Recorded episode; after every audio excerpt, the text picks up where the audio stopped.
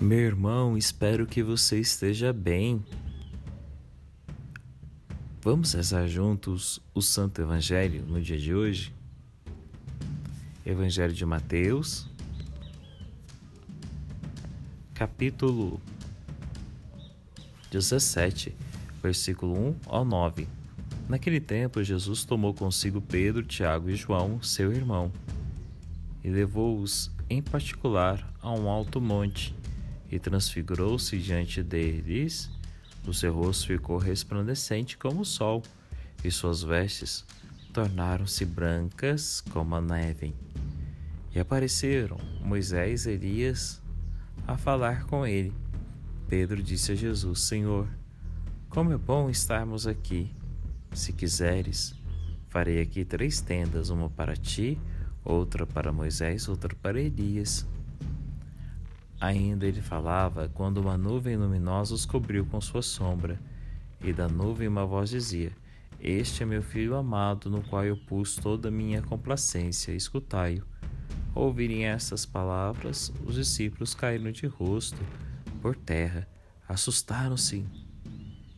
Então Jesus aproximou-se, tocou-os e disse: Levantai-vos e não temais.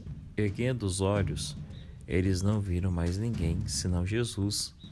Ao descerem do monte, Jesus deu-lhes esta ordem: Não conteis a ninguém esta visão até o Filho do Homem ressuscitar dos mortos.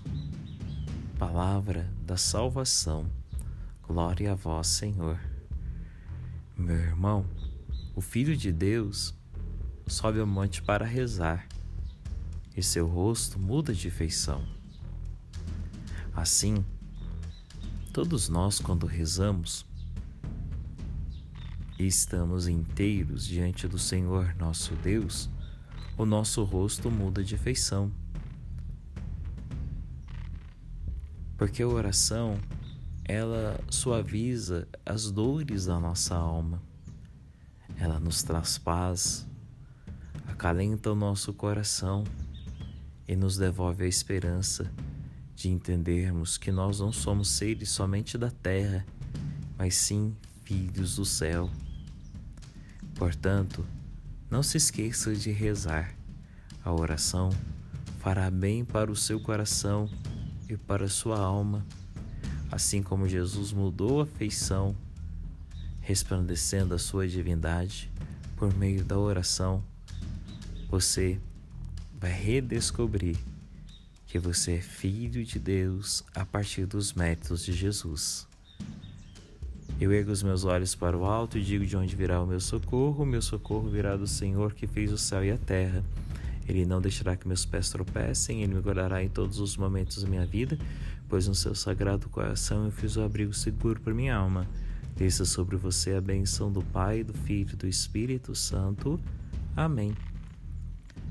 Até amanhã, se Deus quiser.